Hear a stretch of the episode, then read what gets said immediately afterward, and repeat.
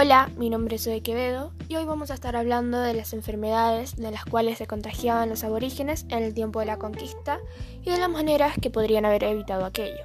También vamos a hablar del COVID-19 y de las formas de prevenirlo.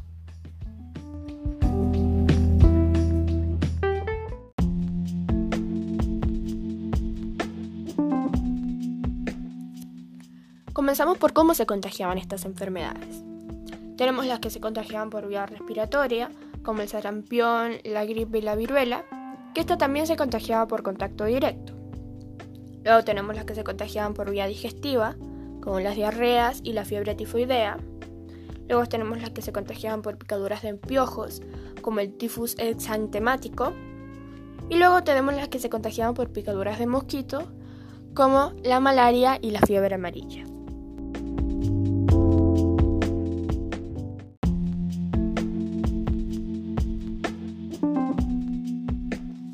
Formas que podrían haber evitado el contagio de dichas enfermedades en el tiempo de la conquista.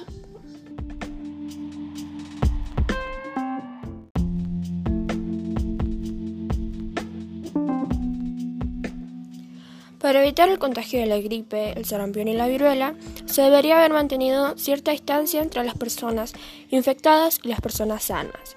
También se podrían haber implementado diversos métodos para cubrir la nariz y la boca. Para evitar la malaria, el tifus exantemático y la fiebre amarilla, se podría haber implementado métodos más sencillos y comunes como utilizar prendas más gruesas y realizar una buena higiene personal. Para evitar enfermedades como la diarrea y la fiebre tifoidea, se podría haber desinfectado de manera adecuada los alimentos a consumir y respetado la duración de cada uno.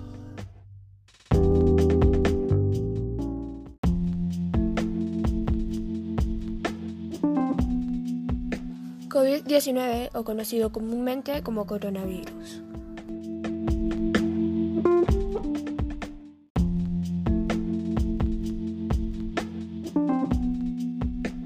Empezamos por los síntomas que contiene dicha enfermedad. Podemos tener dolor de cabeza, dolor de garganta, tos, fiebre, cansancio corporal y problemas respiratorios.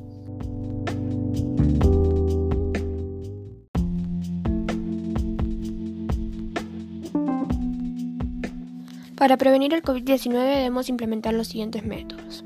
Utilizar barbijo, tapabocas o máscara facial en lugares públicos, colocarnos alcohol en gel en las manos luego de tocar algo en algún lugar público, lavarnos bien las manos, mantener distancia con las personas, no saludar con la mano, a lugares cerrados, desinfectar nuestra casa y los productos que compramos afuera, lavar la ropa que utilizamos para salir afuera y sobre todo respetar y ejecutar los protocolos de limpieza y distanciamiento social que se realizan en los locales comerciales.